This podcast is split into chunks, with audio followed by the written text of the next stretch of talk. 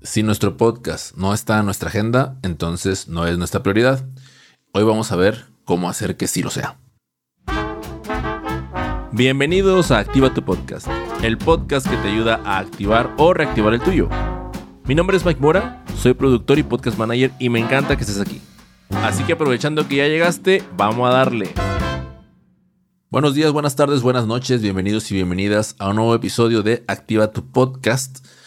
Hoy estamos grabando a 8 grados centígrados, la temperatura exacta que tenemos en este domingo de grabación de episodio. He descubierto que la ventaja de grabar con frío es que hay pocos perros ladrando. Como hay poca gente afuera, hay muy pocos perros ladrando. Hay otros días en los que literal tengo que poner en pausa la grabación porque el estrés de, los, de los, animales es, increíble, incluyendo los míos. Los míos ahorita están en la cama, en mi cama llenándola de pelos y dejándola un poquito apestosa, pero bien a gusto. Los cuatro estamos aquí encerrados en, mi cuarto, que, se ha convertido desde hace algunos meses en el estudio. Y bueno, era un descubrimiento que, me vino ahorita a la cabeza y que les quería compartir. Ahora que entrando un poco ya en, en materia del episodio de hoy, les comparto que hace ya unos meses, en agosto del año pasado, salió el episodio número 2 en donde hablábamos de preparar los episodios. Y hoy, hoy vamos a hablar de, de nuevo de preparar, pero este tema podríamos decir que está un paso antes de la preparación de los episodios y es que se trata de cómo diseñar y cómo elegir de qué temas vas a estar hablando en tu podcast. A esta selección le vamos a llamar el calendario editorial y este sin duda es, para mí es la diferencia crucial entre los podcasts que se mantienen constantes de aquellos que no. Por esta razón, decidí que al inicio de esta temporada habláramos en mayor detalle de este tema. Antes de comenzar, quiero invitarte a suscribirte al programa en cualquiera de las plataformas que sea que me estés escuchando. Así no te vas a perder ninguno de los episodios que estoy compartiendo cada martes. Ahora sí, vamos a entrar en materia. Primero hablemos de cuáles son los beneficios de tener un calendario editorial de manera muy breve te los cuento. Número uno, tener un calendario editorial nos da una referencia visual que nos ayuda a darnos bastante paz, porque logramos identificar a través de los meses qué temas son los que vamos a, vamos a hablar, vamos a tener. Y eso sin duda reduce el, bueno, elimina la sensación de agobio que a veces nos da acerca de, de qué voy a hacer o de qué voy a hablar ahora. ¿no? El segundo punto es que ahorras mucho tiempo y dejas de procrastinar. Esto es debido a que ya sabes de lo que vas a hablar, pierdes menos tiempo y consigues mantener mayor enfoque de lo que normalmente tendrías. El tercer punto es que seleccionas mejor los temas. Al tener una, mayor, una mejor visión, al contemplar muchas más cosas, pues eso te permite poder identificar otras temáticas que probablemente no, no tenías en cuenta y el último punto es que nos ayuda a tener organización pura y dura. La organización es fundamental para un podcast profesional y por ello es importante que un calendario editorial forme parte de tu plan de trabajo. Ahora te voy a dar los puntos que debes de tener, debes de considerar a la hora de diseñar tu calendario editorial. Así que por favor, si tienes donde anotar, mejor que lo hagas para que no se te olviden. Y si no, pues igual, al, final recuerda que te doy un, un repaso de todos y cada uno de ellos. El primer punto que te voy a recomendar que hagas es que determines la frecuencia de publicación de tu podcast. Ya sea que vayas a hacerlo semanal, quincenal o mensual, es importante considerarlo. Por supuesto, está, o sea, debo decirte que la frecuencia de publicación está sujeta a tu disponibilidad de tiempo. ¿no? Si tú ahorita tienes un trabajo de, que te abarca todo el día y además tienes un emprendimiento y aparte tienes tu podcast, pues probablemente el tener un, podcast con, de frecuencia semanal va a vaya a ser muy complejo, pero quizás un, un, quincenal o un mensual vaya a ser más ad hoc para ti. Una vez que hagas esto, entonces ya que tienes determinado cuánto, cada cuándo vas a lanzar episodio nuevo, entonces sí puedes determinar también cuándo va a empezar tu primer episodio y cuándo vas a lanzar el último. De esta manera logras considerar cuántos episodios van a conformar tu temporada y así podrás aterrizar mejor de dónde a dónde vas a estar trabajando en él, ¿no? Te comparto, por ejemplo, que Activa tu Podcast, la temporada anterior fueron 18 episodios y esta segunda temporada van a ser un total de 24. Ya lanzamos el primero el martes pasado, este es el segundo de los 24 episodios que vamos a lanzar. ¿Y por qué me ayuda esto? Porque así yo ya me puedo enfocar en, ah, ok, ya tengo que seleccionar 22 temas para hablar en mi podcast. Ya no es solamente a la y se va. Ya tengo un norte, ya tengo mayor foco y de nuevo lo asociamos a que procrastino menos. ¿Ok? El segundo punto, y este me parece que es uno de los que más, más nos, eh, pues no sé si decir, nos asusta o nos preocupa, pero es acerca de definir a nuestro oyente ideal, a quién nos vamos a dirigir. Aquí quiero hacer, eh, antes de empezar a, hablarte un poquito más de esto, debo decir dos cositas. La primera es que regularmente cuando a la hora de seleccionar a quién le vamos a hablar, es, es común que digamos como, pues le quiero hablar a, o sea, esto le sirve a cualquier persona, ¿no? Le sirve a cualquier persona desde, desde los que tienen 15 años hasta los que tienen 60, o sea, no, no somos excluyentes. Y puede ser que tengamos razón, ¿no? Lo que también es cierto es que, pues, el hacer cada vez más amplio ese abanico eh, vuelve más difícil poder, pues, establecer un mensaje. En mi caso, yo, yo estoy pensando en personas que tienen, que ya acabaron, no solamente ya acabaron su carrera, sino que ya tienen un, cierto grado de experiencia profesional en la misma. Entonces, regularmente tienen entre de 30 años para arriba, eh, sin superar los 45 años, ¿no? Eh, y también, pues, eh, tengo otros tipos de datos que, o sea, por ejemplo, tengo también, además de la edad, yo ya conozco de en qué países están, cuáles son algunos de sus pasatiempos. Esto es debido a que, pues también he, analizado algunas de las redes sociales en las que, en las que, yo, que yo utilizo, ¿no? como LinkedIn, eh, como las estadísticas de podcasts anteriores. Y esto me, me ayudado a identificar sea, cierta data de algunas personas de mi audiencia, ¿no?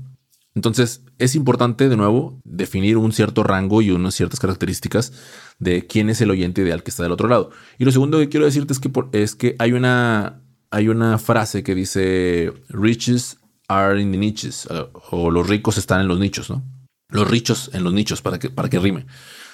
Y esto, más allá del ricos o no ricos, es el hecho de que a la hora de convertir esto en un modelo de negocio, en pensar en, hacer negocio con, nuestro, nuestro programa, pues entre más específico, y esto lo, recuerdo porque es era algo en lo que hacía hincapié Santiago Cortés, de uno de los shows de máquina de ventas, que tenemos que tener bien definido. ¿no? ¿Por qué? Porque dentro de, los nichos están los especializados, ¿no? Y entre más especializado se es en cierta temática, pues mayor grado de reconocimiento y de valor eh, pues puede lograr obtener dentro del mercado. Por eso es importante que tengamos muy definido quiénes son nuestros oyentes ideales. Si llegan otras personas que tienen unas características distintas a las que inicialmente pensamos, está perfecto, no pasa nada. Mm, no, de nuevo, lo dije hace un momento, no somos excluyentes, pero pues hay que ser sinceros y decir, bueno, el, contenido no estaba pensado en ti, pero qué bueno que haya resonado con él, continuemos, ¿vale? Bueno, eh, además de saber y conocer los datos demográficos que ya mencioné hace un momento, también es importante conocer cuáles son los dolores o problemas que tiene nuestro cliente. Y para ello, pues puedes hacerlo de dos maneras. La primera, para mí esta es la más recomendable, es preguntarle a la audiencia. Si tienes, si tienes, por ejemplo, un newsletter, puedes hacer una, encuesta, hacerle, preguntas para identificar con qué problemas acordes a la temática que tú vas a abordar, qué problemas tienen y, de qué manera tú puedes, para que tú puedas ir identificando de qué manera les puedes ir ayudando a resolverlo. También yo sugiero, con algunos de los podcasts con los que he estado trabajando, hacer uso de las redes sociales. Mm, tanto Instagram como LinkedIn tienen ciertas herramientas para hacer encuestas y yo siempre invito a la gente a que las utilice porque eso empieza a darnos ciertos insights de, pues ahora sí que de quién está del otro lado y, como ya dije hace un momento, de cómo les podemos ayudar.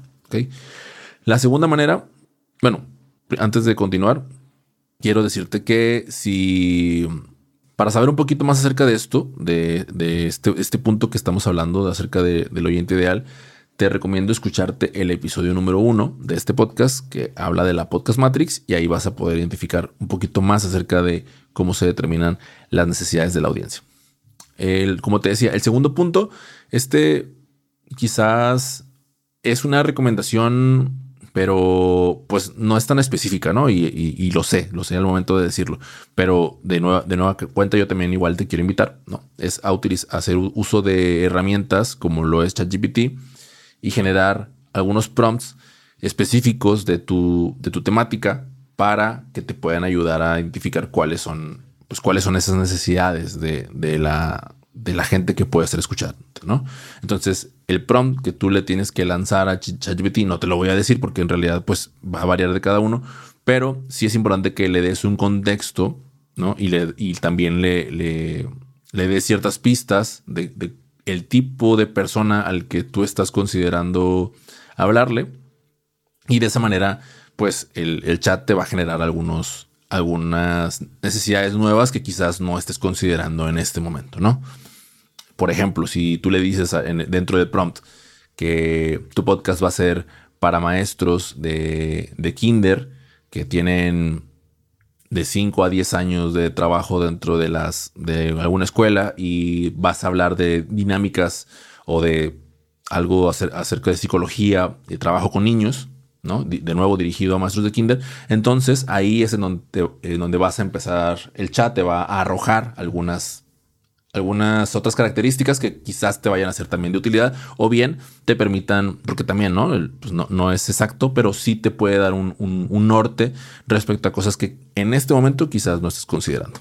Entonces, la recomendación real es hacer un uso de las dos, ¿no? No solamente el chat GPT y no solamente eh, las preguntas de las redes sociales y de base de datos. O sea, dentro de lo que es una investigación de una, audiencia hay muchísimas más cosas, ¿no? Realizar focus groups, entrevistas eh, uno a uno con, las personas. Eh, el objetivo siempre es obtener información y de acuerdo a la información que obtienes, tú la anotas porque esa te va a servir para el, punto que estamos hablando, hablando en este momento, ¿no? El de diseñar nuestro calendario editorial. Ya que hayamos hecho esto, por esto decía, ¿no? Este punto, el, este punto anterior es el que es un poquito más, más, no, no, no complejo, porque al final se trata de hablar con gente, bueno, y, y con ChatGPT, pero sí es, sí es un poquito más laborioso. Eh, pero yo, siempre hago hincapié en el hecho de que puede ser más laborioso, pero si estamos aquí es porque nos gusta hablar, ¿no? Entonces, y si vamos a hablar con personas y queremos hablar con las personas, con la audiencia a la que queremos llegar, pues no deberíamos, no debería de representarnos un problema. Y si lo senta, quizás deberíamos de replantearnos estar haciendo un podcast. Eso lo dejo ahí nada más, ¿no? Ahora, dentro, estamos hablando todavía del de, oyente ideal, ¿no? Una vez que ya hayas obtenido esta, estas, estas preguntas o estos dolores que, las personas tienen, es importante que definas algunos pilares de contenido acerca de lo que tú vas a estar hablando. Te voy a dar el ejemplo mío, ¿no? solamente te voy a dar este ejemplo esperando que te sirva. En mi caso, en estos momentos, los pilares de contenido que yo estoy considerando son, están ubicados dentro de las fases de lo que yo hablo, o sea, de lo que de la metodología que utilizo tanto en Activate Podcast como utilizamos en la productora N Media. Y los pilares para mí en este momento son lo que es la parte de conceptualización, la producción, la distribución y difusión y la evaluación del podcast. Esos son los cuatro pilares en los que se concentra principalmente. También, eh, además de esos pilares de contenido, de, los cuales se pueden desglosar muchísimas más cosas, ¿no? O sea, dentro de conceptualización hay mil subtemas y así dentro de los otros tres hay muchos subtemas más. También hay algunas secciones, ¿no? Y ahorita te hablaré un poquito más acerca de esto, como por ejemplo lo es la sección de Podcaster Life, que es una sección que, en la que yo trato de hacer un trabajo un poquito como biográfico acerca de algunos podcasters que pues son top, son cracks dentro de la industria con el objetivo de extraer cuáles son, han sido las cosas que podemos replicar dentro de nuestro propio camino podcastero. Esto es, forma parte de los pilares y dentro de la planeación, pues también lo voy incluyendo dentro de mi calendario editorial. ¿Ok? Antes de continuar con el siguiente punto, quisiera recomendarte que puedas escuchar también el episodio número 4, en el episodio número 4 hablo de cómo entender mejor a tu audiencia y ahí pues puedes ahora sí que indagar más a fondo si te quedaron más dudas. Ya mencionamos los dos primeros puntos. Vamos ahora con el tercero. En el tercer punto hablo de los objetivos que tienes con la audiencia. Y este aspecto lo, lo, vas a escuchar y te va a sonar un poco a lo que las personas que los creadores de contenido que educan, sobre todo eh, a otros creadores de contenido, ¿no? Ya sea para, principalmente dentro, en el marco de, contenido para redes sociales. Eh, y efectivamente, ¿no? Porque en parte de, parte de la preparación de este episodio, pues también tomé como base a, los tomé como base a ellos porque me pareció también que es eh, de mucha ayuda, ¿no? Y de, y de mucho valor para, para dentro del podcasting. Al final, pues se utiliza aquí, se utiliza en todos lados, ¿no? Entonces, los cuatro objetivos principales que se conocen son el objetivo de educar, el de inspirar, el de vender y el de entretener. Por eso vemos memes, por eso vemos eh, reels educativos, por eso vemos eh, cuestiones inspiradoras, ¿no? Llámese Instagram, TikTok o cualquier otra de las redes sociales. Ahora, ¿cómo yo lo he hecho dentro de mi, de, de mi programa? Por ejemplo, en, el objetivo educativo, cuando hice el episodio número 3 de grabación remota, ahí es un tutorial prácticamente de, del paso a paso de los tres procesos dentro de, la grabación remota que se deben, que se deben de seguir para pues, garantizar una buena experiencia para nuestros invitados. Y e incluso, o sea, y esto es importante, ¿no? O sea, no es como que si atiendes uno de los objetivos quedan descartados todos los demás. No, también hay, o sea, se cruzan, pero el tener uno, de, uno solo de esos en mente ayuda de nuevo en términos de enfoque a cerrar el rango de acción y ser más específico a la hora de ejecutar, ¿no? Entonces te decía, dentro del episodio número 3 hay una parte de venta al final en donde yo dejo mi, dejo mi enlace de referido para utilizar Riverside por si alguno de ustedes se anima y pues por supuesto, y lo menciono en el episodio, ¿no? Si alguno de ustedes utiliza mi enlace referido, pues a mí me, a mí me genera una, una, venta, una comisión. Entonces, eso está dentro del, episodio y es importante que tengamos, lo tengamos contemplado, ¿no? Dentro de la, de la planificación de nuestro calendario. El segundo punto, el segundo objetivo, mejor dicho, dentro de, los cuatro que, que ya les mencioné, está el de inspirar. Y lo dije hace un momento, ¿no? Podcaster Life es una sección que tiene el objetivo de inspirar a otros. A mí, personalmente, trabajar este, estos episodios me ha ayudado a, pues, lograr eso, ¿no? O sea, cuando supe que Joe Rogan empezó en el 2009 y no ha parado desde entonces, pues fue muy, muy motivador para mí como, como productor, ¿no? Y lo mismo me pasó cuando trabajé en el episodio de Alex Cooper. Y el objetivo que tienen esos episodios es que también a ti te sirvan de inspiración para, para seguir produciendo y seguir, seguir aquí, seguir trabajando en esto que, tanto, nos, tanto nos gusta y tanto nos apasiona. El otro objetivo es el de entretener. Aquí el ejemplo que te puedo dar desde lo que yo, desde lo que yo trabajé o hice fue el episodio número 10, que es en el episodio de la constancia, que, que si bien ya lo dije, ¿no? Se cruzan objetivos. Buscaba, pues, inspirar o educar. La realidad es que si, usted, si tú lo escuchas, ese episodio del 10, vas a escuchar una anécdota, una anécdota de, lo que me sucedió en un, en, un, evento en el que asistí y el cómo, y cómo la constancia se hizo presente. Además de que Mauricio, quien es el, el, el postproductor o el productor de este, de este podcast, también trabajó con un diseño de sonido que hizo el, podcast aún más ameno. Entonces ahí, se, según yo, o según nosotros, desde donde, donde apuntamos, buscamos atender este objetivo de entretenimiento. Y bueno, el otro objetivo es el de venta, que por ejemplo este episodio tiene, al final vas a escuchar un call to action hacia, hacia lo que es una plantilla de, de un calendario editorial que te va a servir a ti. Entonces, estos son los, son los objetivos que vas buscando dentro de, la producción de, tus podcasts, de tu programa, y tenerlos considerados con anticipación a la hora de diseñar tu calendario editorial resulta crucial. Ya, ya hablamos de tres puntos, vamos con el cuarto ahora. Espero que hasta ahorita hayas anotado todo, que no, no estés no te hayas revuelto. El cuarto punto se trata de identificar cuáles son las fechas relevantes dentro del año, dentro de este 2024. ¿Qué, ¿Qué fechas pueden ser relevantes? Pues un ejemplo sería las vacaciones que tienes tú, o tu empresa, o si bien, o dentro del mismo programa, ¿no? Hay, programas que se toman, por ejemplo, las últimas semanas de diciembre y las primeras semanas de enero de vacaciones, y eso está considerado, pues, tanto para el host como para todo el equipo. Em, otro, otro, otro punto que también hay que considerar dentro de las fechas relevantes son fechas de convocatorias o, o de eventos. Para mí, por ejemplo, uno de los algunos de los eventos que yo tengo marcados en mi calendario son el, evento de Estación Podcast en España, que ya lo mencioné en el episodio anterior, y también están en octubre eventos como el de Estéreo Festival.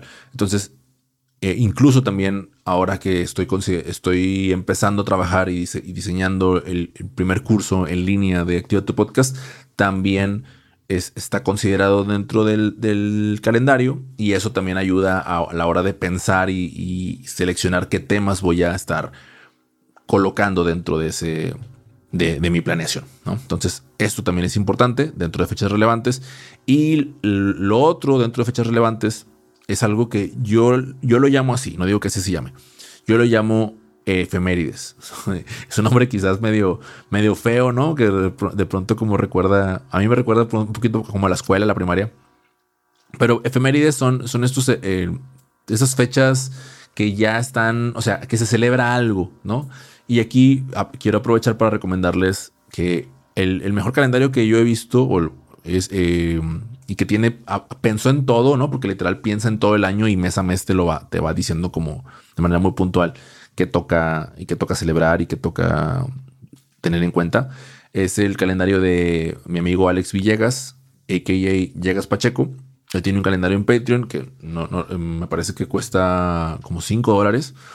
Y eh, al momento en el que te inscribes, tú tienes en, todo tu Google Calendar, si utilizas Google Calendar como yo, tienes ya mapeado todas las fechas que, que vienen durante el mes para que tú las tengas consideradas a la hora de planificar. Entonces eso te ayuda a, adelantarte, ¿no? O sea, a mí, por ejemplo, eso me ayudó, me ha ayudado en años anteriores a tener identificado que en septiembre es el día del podcast, ¿no? Eh, que ahora en febrero, el, 20 me parece, el 20 de febrero es el día del gato, ¿no?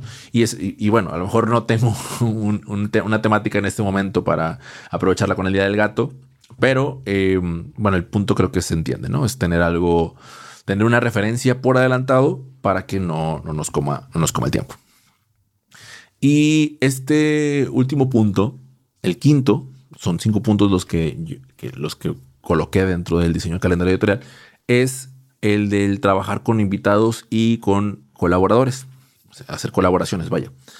Este punto, por ejemplo, yo para mi podcast, ya, ya lo dije, tengo 24 episodios, entonces yo ya ahorita estoy pensando, si voy a tener, digamos, un, un invitado por, por mes, pues entonces eso me dejaría con seis invitados, ¿no? Entonces de los 24 episodios, si seis se, dedican a invitados, pues ya me deja con 18 episodios por trabajar en, de manera individual y seis con una invitación a una entrevista.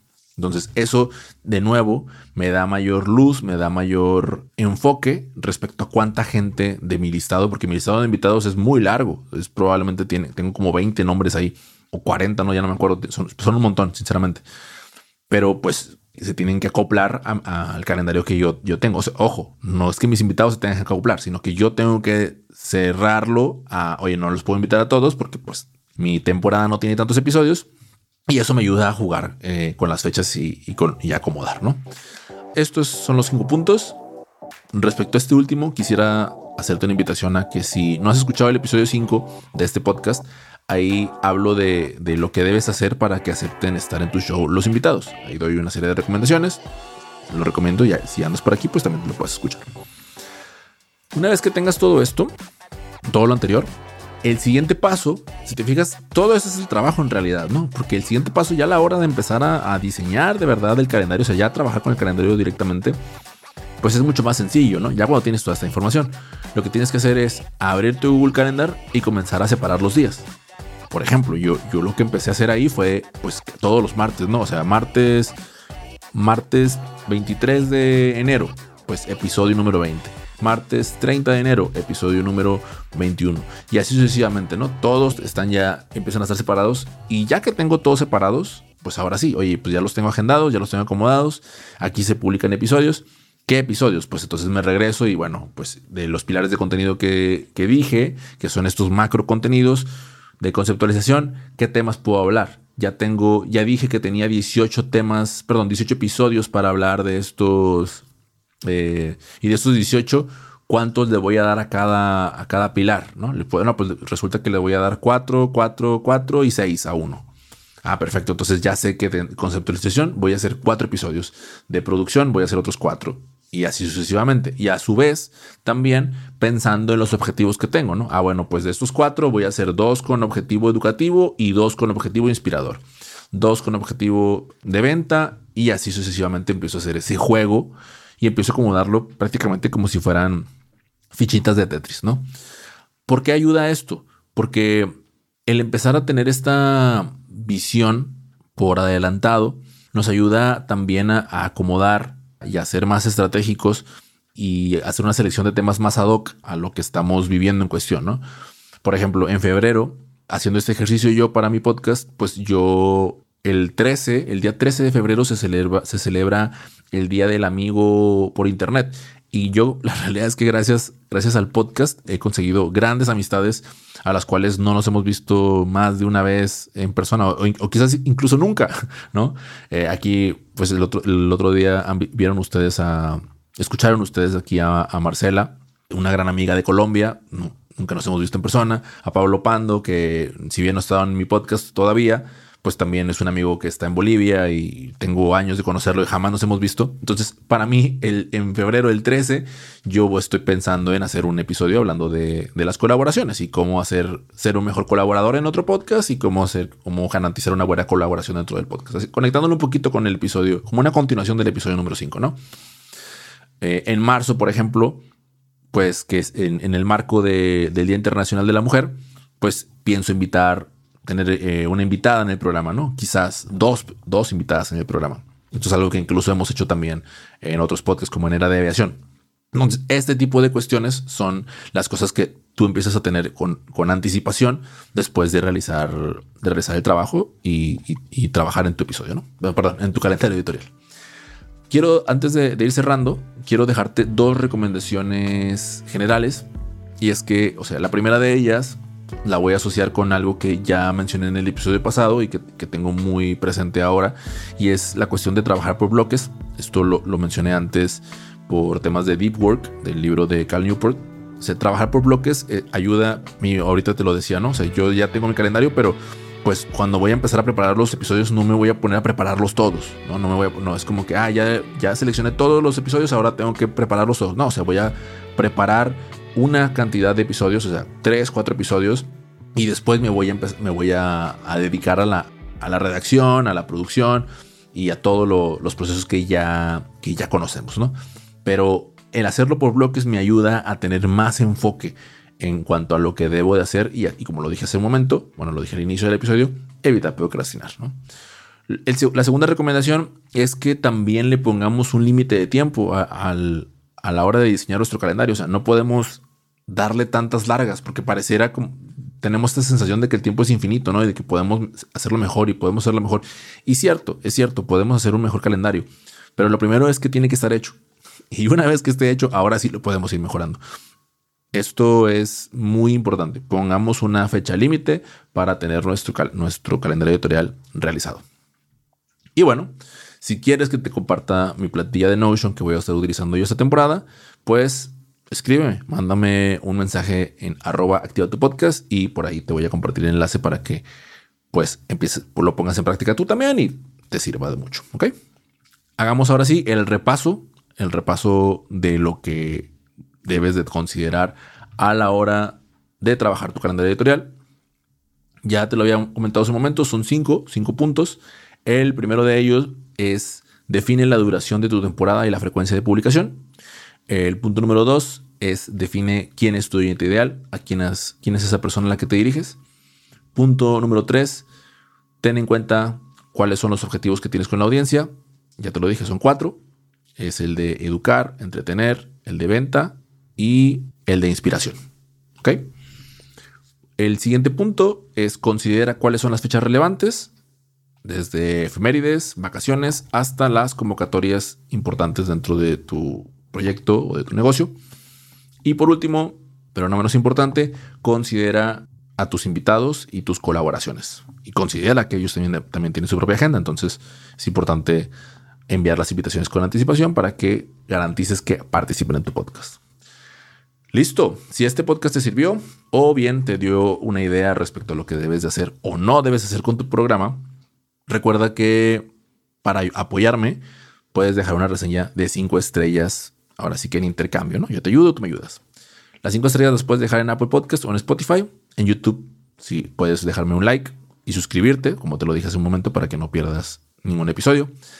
Si quieres darme de menos de 5 estrellas, que ya alguien por ahí lo hizo, y me puso un poco triste, ¿no? Porque íbamos invictos y en Spotify llevábamos puras calificaciones de 5 estrellas hasta que alguien me puso una de 4. Está bien, no pasa nada, pero ya no lo hagan, por favor. Mejor escríbame por Instagram, ¿no? Si, oye, chavo, este, este episodio estuvo medio chafo. Creo que puedes mejorarlo con esto y esto y esto, esto. Y se los juro, se los juro que voy a modificar para mejorar, ¿vale? Quiero hacer un agradecimiento especial en este episodio a los siguientes canales de YouTube. El canal de YouTube de Laura Rivas, el canal del podcast de Web Poster y el canal de Comunicación. Lo que comparten de manera gratuita fue información que fue bastante útil a la hora de trabajar y pensar en este episodio. Me despido, no sin antes recordarles que podcast se escribe con acento y se hace con amor. Chao, chao.